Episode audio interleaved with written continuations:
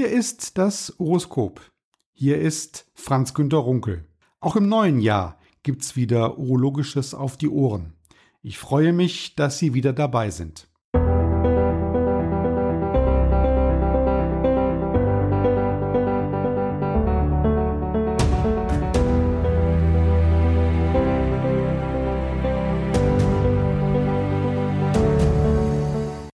Ist die bekannteste Frau der aktuellen Urologie in Deutschland, erste Ordinaria und erste DGU-Präsidentin. Professor Margit Fisch aus Hamburg ist heute bei uns zu Gast und erzählt über ihren Lebensweg und die Hürden von Urologinnen auf dem Weg zur Karriere. Und natürlich blickt sie auch voraus auf ihren Kongress in Hamburg im September. Los geht's aber mit frischen News aus der Urologie.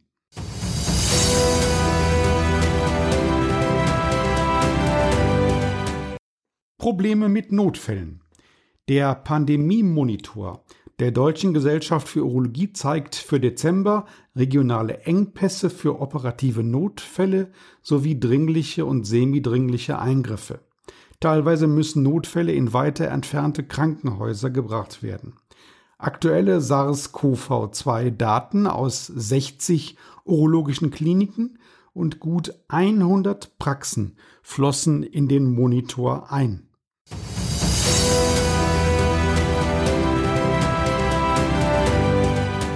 Steinige Folgen. Der Klimawandel könnte nach amerikanischen Modellrechnungen die Inzidenz von Nierensteinen in der Zukunft erhöhen. Wie Erstautor Jason Kaufman in den Nature Science Reports berichtete, fördert der Temperaturanstieg die Ausbildung von Nierensteinen im Körper. Der US-Forscher ermittelte in seinen Modellrechnungen ebenfalls Kostenanstiege durch Behandlungen und die ökonomischen Folgekosten durch Arbeitsunfähigkeit.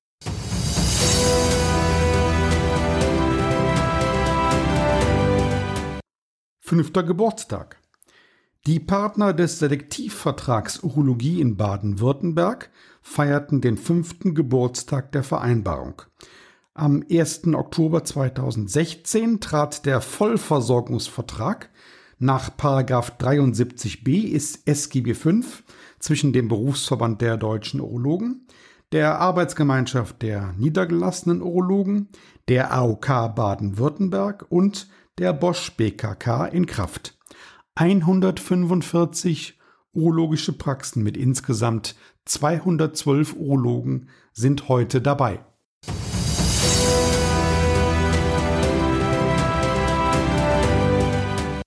Stabwechsel in Marburg. Professor Johannes Huber hat am 1. Februar das Amt des Direktors der Klinik für Urologie am Campus Marburg des Universitätsklinikums Gießen-Marburg angetreten. Er übernahm Klinikleitung und Lehrstuhl für Urologie von Professor Rainer Hoffmann, der ausgeschieden ist. Johannes Huber wechselte aus der Dresdner Universitätsklinik nach Marburg und ist ein anerkannter Experte für Uroonkologie, speziell für das Nierenzell- sowie das Prostatakarzinom. Bekannt wurde er auch durch Projekte in der Versorgungsforschung.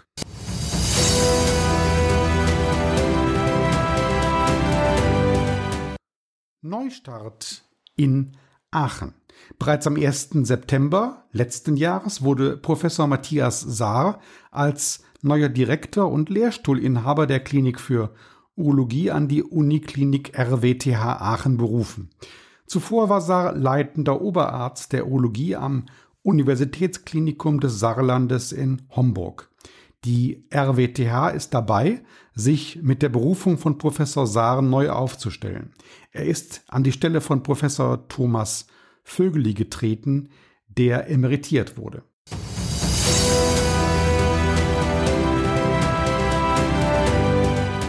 Kleiner Hygieneaufschlag.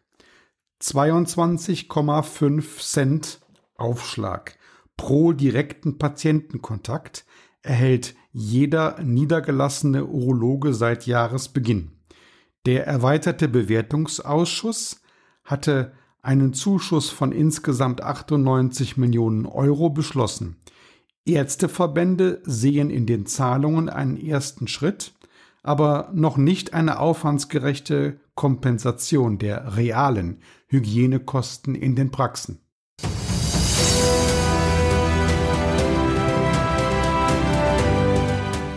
Neue BVDU-Stimme. Dr. Sulafa El-Kadra, Berliner BVDU-Landesvorsitzende, ist erste offizielle Pressesprecherin des Verbands. Sie arbeitete im Team Zukunft des Verbands und wirkte maßgeblich an der Wahlkampagne des neuen Vorstands mit.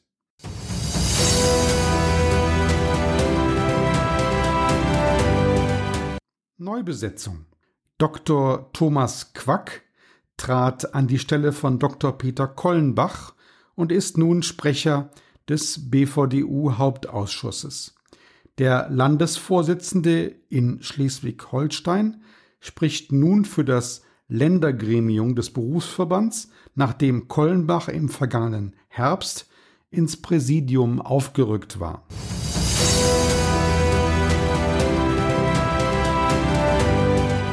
Corona-Nieren kein Tabu mehr. Organmangel und Covid-Durchseuchung führen in den USA dazu, dass Transplantationszentren zunehmend Nieren verstorbener Covid-Patienten für die Organverpflanzung akzeptieren. Ein Team um den Nephrologen Hamid Rapp von der Johns Hopkins University School of Medicine in Baltimore berichtete im American Journal of Transplantation über Forschungen, die die Nutzung solcher Nieren plausibel erscheinen lassen.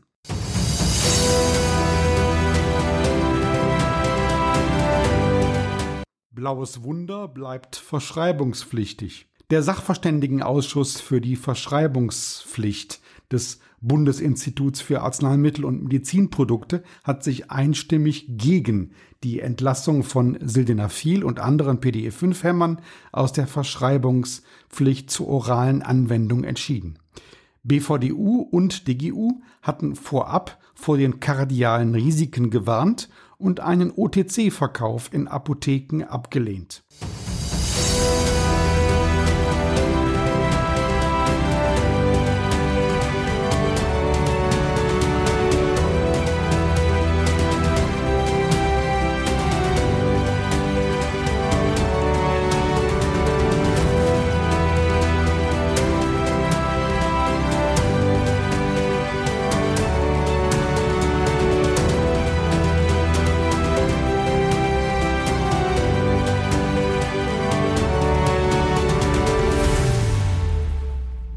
Wann kommt eigentlich die Frauenquote im DGU-Vorstand? Warum zieht es so viele Frauen zu Prostata und Nieren?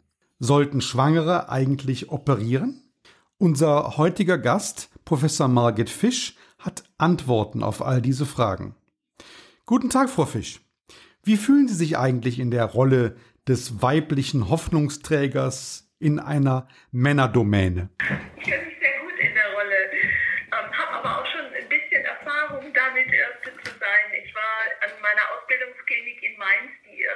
Ich Ja. Ich war die erste, die äh, die Facharztausbildung komplett dort absolviert hat und Fachärztin für Urologie wurde. Ich war dann auch die erste, die habilitiert hat dort.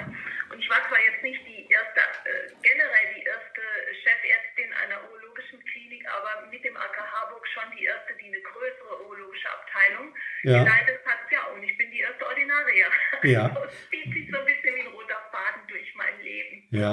War das, äh, war das schon äh, Professor Thüroff oder war das noch Professor Hohenfellner in Mainz? Das war noch Professor Hohenfellner. Oi. Ja. ja, ja, ja. Also ich habe zwei Jahre noch Thüroff miterlebt und ja.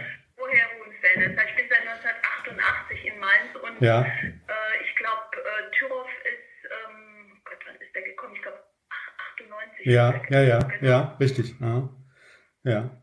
Okay, ähm, es wurde jetzt so ein bisschen überschrieben, eine neue Ära in der Urologie. Und ich habe mir so als erstes gedacht, mein Gott, äh, welche, welche Bürde äh, legt man da der armen Frau Fisch auf? Ähm, ist, das, ist das fair, so ein Etikett zu legen? Oder also was können Sie überhaupt bewirken aus Ihrer eigenen Einschätzung heraus?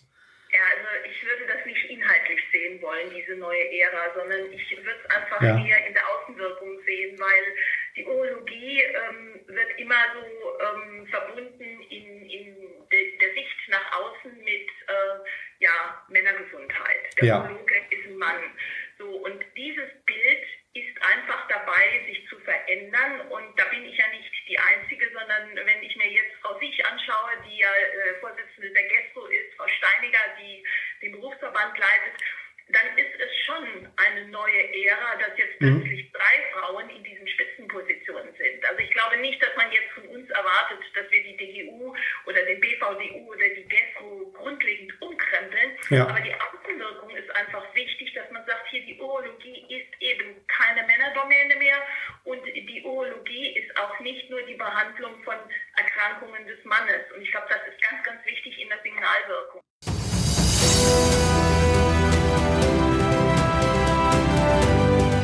Ähm, wie sieht denn Ihre persönliche Agenda jetzt für Ihr Präsidentschaftsjahr aus? Also welche Themen würden Sie gerne setzen? Ja, das sieht man ja schon so ein bisschen auch in meinem Kongress. Gemeinsam Zukunft gestalten. Und das hat ganz äh, verschiedene Aspekte. Gemeinsam heißt, dass wir als kleines Fach wirklich zusammenhalten müssen. Mit der GESCO, mit dem Berufsverband, den Niedergelassenen, den Klinikärzten. Wir müssen alle gemeinsam in eine Richtung gehen.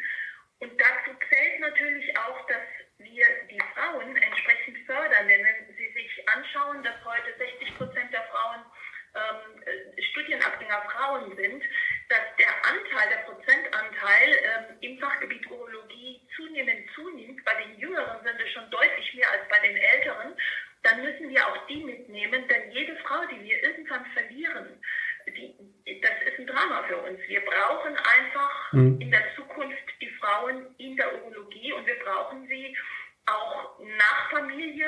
Wir, wir, wir brauchen sie einfach. Mhm. Das ist so ein bisschen das, was ich vorhabe. Ich möchte einfach versuchen, äh, auf Aspekte besser einzugehen, äh, Strukturen mitzuentwickeln und voranzutreiben, die das unterstützen. Und eben, was ich eben schon gesagt habe, es ist ganz wichtig, auch das Außenbild der Urologie zu verändern, dass man halt sagt, wir behandeln Frauen, Kinder und Männer und nicht nur Männer und Urologinnen gibt es genauso wie Urologe. Das ist so mein Ziel.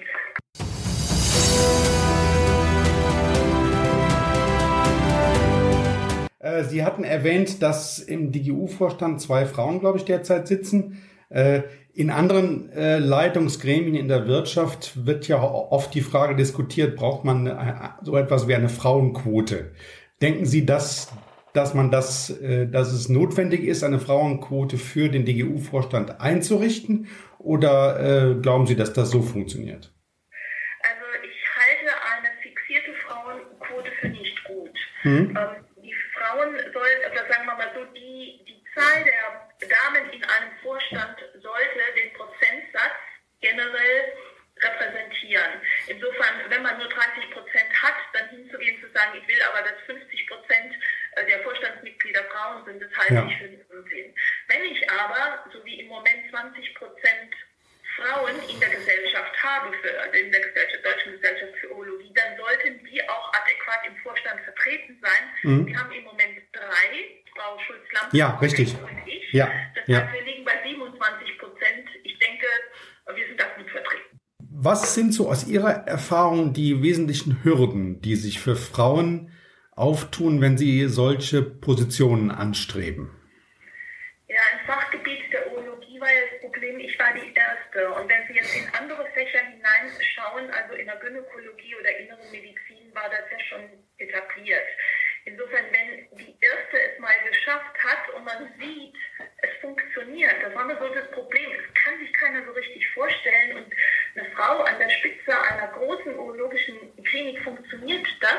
Und in dem Moment, wenn sie sehen, das funktioniert, dann haben die Nachfolgenden es deutlich einfacher. Und das habe ich so als, als schwierigste Hürde empfunden. Äh, das war mit dem AK Harburg äh, gut, da, da, die sind auf mich zugekommen. Also das, deshalb war der Umweg des AK Harburgs eigentlich schon ganz gut, wenn man gesehen hat, Mensch, wenn die es schafft, ja.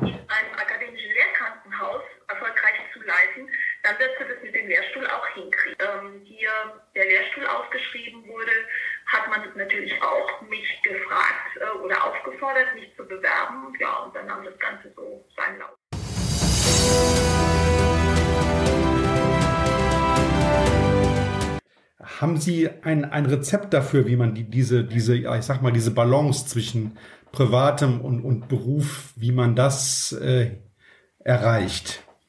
Das ist wirklich in der Tat ein, eines der Hauptprobleme und das mhm. hängt sehr stark vom Partner ab, ähm, vom Partner und vom familiären Umfeld. Denn es ist schon so, ähm, beide, wenn beide Karriere machen wollen, dann ist einfach, sondern da muss man wirklich gute Absprachen haben. Man braucht eine gute Infrastruktur. Ähm, ich hatte damals den Vorteil, dass ich in Mainz ähm, noch nicht verheiratet war. Insofern hat sich für mich damals das Thema Kinder nicht gestellt. Ja. Und mein äh, Mann, den ich dann geheiratet habe, das war dann zu einem Zeitpunkt, wo wir auch gesagt haben, äh, bin ich eigentlich schon fast zu alt. Also das heißt, verheiratet ja, aber Kinder nein. Und ich muss sagen, mein Mann war da einfach ähm, unheimlich unterstützend. Der mhm. gesagt hat, super toll, was du machst, äh, ich unterstütze das. Und ohne diese Unterstützung wäre mir das auch nicht gelungen. Mhm. Und das ist halt eben genau das Problem. Sie brauchen einfach einen Partner, der sie da maximal unterstützt, sonst funktioniert es nicht. Mhm. Haben Sie selbst denn auch Kinder, wenn ich so indiskret fragen darf? Nein, deshalb habe ich ja gerade eben gesagt, ich ja. habe keine Kinder. Insofern war das für mich einfacher. Ja. Es ist natürlich schwierig, wenn Sie Kinder haben, mhm. ähm, dann ist das wieder eine ganz, ganz andere Situation. Und da gebe ich Frau Beckermann völlig recht. Und da gibt es auch keine richtige Lösung.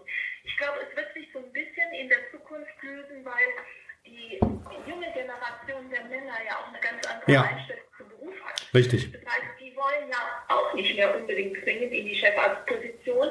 Und man sieht auch zunehmend, dass in dieser jüngeren Generation die männlichen Mitarbeiter auch Elternzeit nehmen und auch bereit sind, äh, über einen längeren Zeitraum Elternzeit zu nehmen, um den Wiedereinstieg der Frau zu unterstützen. Und ich glaube einfach, dass durch diese gesellschaftlichen Strukturwandel sich das Problem ähm, mit der Zeit, es wird noch dauern, aber mit der Zeit vielleicht etwas nivelliert. Da muss es einfach in der Gesellschaft ja. ein, ein Umdenken geben. Ein Mann, der sich aktiv entscheidet, für die Familie ist kein Loser. Das ist jemand, der einfach eine, ja. eine andere Aufgabe übernimmt. Aber das, das ist, äh, ich sag mal, ein, ein, ein gesellschaftliches Problem. Ja.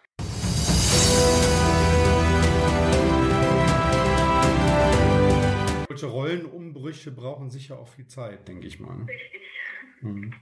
Generell ist es ja erstaunlich, also 20 Prozent, wenn man das vor 10, 15 Jahren ich weiß noch, als ich in, in der Urologie anfing, da, da waren das sechs, sieben Prozent oder wenn, wenn überhaupt äh, Frauenanteil. Äh, äh, wie, wie erklären Sie sich das, dass äh, dieses ja doch äh, als Männerfach verschriene Fachgebiet äh, so stark, so gut bei den Frauen ankommt in letzter Zeit? Ja, es ist ein kleines Fachgebiet, was ja unheimlich breit aufgestellt ist. Sie haben mhm. die Kinder mit der Kinderurologie, Sie haben die Frauen mit der Inkontinenz. Ähm, äh, mit äh, Entzündungen, aber auch mit den Tumoren und sie haben die Männer. Mhm. Sie haben einen konservativen Part, sie haben einen operativen Part. Sie ja. haben einen operativen Part von der Endoskopie über den Da Vinci bis hin zu den großen offenen mhm. chirurgischen Operationen, alles. Also es ist ein total spannendes Fach, was sehr breit ist. Und natürlich die Berufsperspektive. Sie können ja jederzeit umswitchen. Sie können in die Praxis gehen. Ja. Sie können in eine äh, Großpraxis gehen als angestellte Ärztin, Sie können in der Klinik arbeiten, Sie können eine universitäre Laufbahn machen. Also es ist halt ein Fach, was Ihnen für die Zukunft alle Optionen bietet und es ist ein Zukunftsfach, weil die Urologie wird in Zukunft gebraucht. Die Menschen werden älter und ältere Menschen haben verstärkte urologische Probleme. Also es ist auch ein sicheres Fach. Sehen Sie Möglichkeiten in Ihrer Funktion, diesen Weg zu unterstützen? Ja, das haben wir ja im Prinzip schon initiiert durch die AG Urologinnen. Ja. Das wäre ja auch so das nächste ja. Thema gewesen, über das wir uns unterhalten wollten. Genau. Entstanden ist es, oder auch Anregung von äh, Herrn Stenzel, ja. äh, Thema war, hat er das angesprochen, bei uns auch im Vorstand. Wir haben das im Rahmen der Strategietagung diskutiert und haben dann gesagt, okay, wir machen das. Und zwar nicht als Ausgrenzung. Wir wollen uns nicht als eine eigene Gruppe verstehen, sondern wir wollen innerhalb der DGU unter Ausnutzung der, äh, der Struktur der DGU versuchen, Frauen zu fördern. Mhm. Insofern haben wir diese AG gegründet. Mhm. Ja, Ideen gehabt. Wir haben erstmal so eine Bestandsaufnahme gemacht, das heißt eine E-Mail rundgeschickt, was sind denn Themen, die von Interesse ist, sind, mhm. und haben die gesammelt und haben dann in dieser Gründungsveranstaltung ähm, Arbeitsgruppen gebildet. Ja. Ähm, eine Arbeitsgruppe ist einfach mal die Bestandsaufnahme. Das heißt, es wird eine etwas detailliertere Umfrage geben an die äh, Mitgliederinnen der Deutschen Gesellschaft für Urologie. Wo arbeiten Sie? Niederlassung oder eben Klinik, äh, halbtags, äh, ganztags, Berufsziele, ähm, Schwangerschaften, Wiedereinstieg. Also um einfach mal so ein bisschen eine, eine, etwas detailliertere Analyse zu haben, auch von denen, die vielleicht nicht mehr arbeiten. Warum arbeiten die nicht mehr? Ja. Haben sich einfach aktiv dagegen entschieden? Ja. Oder war einfach der Wiedereinstieg so schwer? Also wir brauchen einfach viel mehr Daten, um, um darauf aufzusetzen und zu sagen, Moment mal, hier muss man aktiv werden, da muss man aktiv werden. Also insofern ist diese, und ich denke, das ist auch wissenschaftlich, dann, dass man erstmal einmal guckt, wie ist denn die Situation, macht eine Analyse und kann dann sagen, okay, hier sind Punkte einzugreifen. Das war so eine AG. Dann waren Netzwerke ein echtes Thema. Mhm. Also einmal das Netzwerk Urologische Praxis. Ähm, das heißt, dass man sich gegenseitig so ein bisschen helfen kann, weil es gibt ja durchaus äh, frauenspezifische Probleme auch in der Niederlassung, dass man sagt, na, wie organisiert man das denn mit den Kindern? Wie macht man das denn mit den Praxiszeiten? Gibt es verschiedene Modelle? Gibt es Unterstützung? So, sodass also das äh, eine AG ist. Das gleiche gilt für die AG Wissenschaftlerinnen. Ähm, nur als Beispiel, es gibt ganz viele Förderprogramme, die sind aber versteckt auf den Homepage der Universitäten. Dann macht der, der Deutsche Ärztinnenbund hat bestimmt, bestimmte Sachen, die DSD hat bestimmte Sachen so. Und diese Gruppe hat nun einmal den Auftrag, einmal zu sammeln, was gibt es denn alles, aber auch ein Netzwerk von Wissenschaftlerinnen äh, zu erstellen, dass man sagt, wie ko kooperiert, wir machen Studien zusammen. So, das war ein Thema. Dann die hm. Interaktion mit den anderen Fachdisziplinen. Wir sind ja jetzt nicht die, die einzige AG äh, weiblicher Mitarbeiterinnen einer, äh, einer Fachgesellschaft, Deutscher Ärztinnenbund. Die Gynäkologen haben sowas, die Chirurgen haben sowas. Also das heißt, vieles von den Themen äh, ist ähnlich und man muss ja nicht das Rad neu erfinden. Das heißt, da ist, glaube ich, auch die Vernetzung und die Kommunikation mit anderen sehr, sehr wichtig. Und dann, das war mir auch sehr wichtig, eine Expertinnenliste. Das heißt, wenn ich nun den Kongress organisiere, dann hätte ich gerne eine Liste von wirklich kompetenten Frauen, die ich als Rednerin oder Moderatorin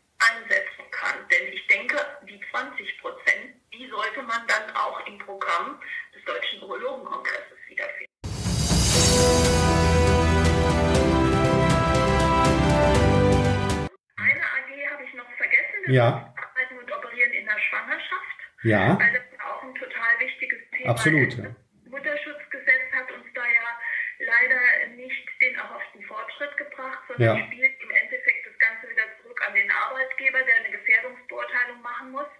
Und da ist es natürlich, sagen wir, für einen Arbeitgeber einfach zu sagen, okay, wenn ich gar keine Gefährdung haben will, dann lasse ich es halt nicht operieren, Punkt. Mhm. Und das geht natürlich nicht, weil ab dem Zeitpunkt, ab dem eine Frau sich schwanger meldet, ähm, wenn sie dann nicht mehr in den OP reingeht, dann kommt die Elternzeit hinterher, sie verliert einfach unheimlich viel Zeit. Absolut, ja. Notwendig ist. Ne?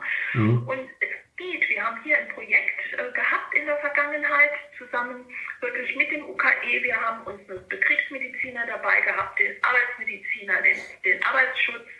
Äh, wir haben sogar unseren Versicherer des UKEs mit ins Boot geholt für den Fall, dass irgendwas passiert. Wir haben das Amt für Arbeitsschutz, also Mutterschutz, hier die Behörde mit dabei gehabt und haben ganz klar definiert, unter welchen Bedingungen Frauen operieren können. Nur ist es sonst wo in Deutschland überhaupt nicht bekannt. Das heißt, wir hier in Hamburg haben das Go mit diesen Voraussetzungen, eben dass Frauen im OP eingesetzt werden können. Und da war natürlich auch der Wunsch, dass man einmal das irgendwo wirklich alles zusammenträgt, rechtlich, was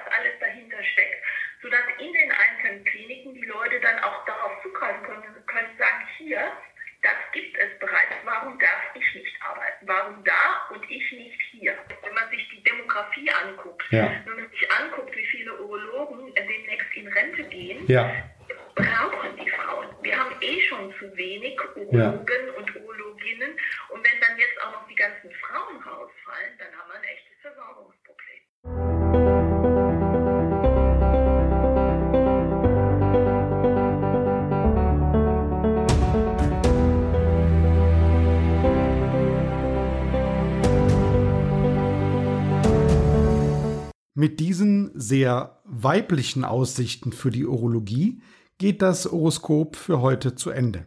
Ich hoffe, es hat Ihnen gefallen. Ich freue mich auf die nächste Episode mit Ihnen und sage Tschüss.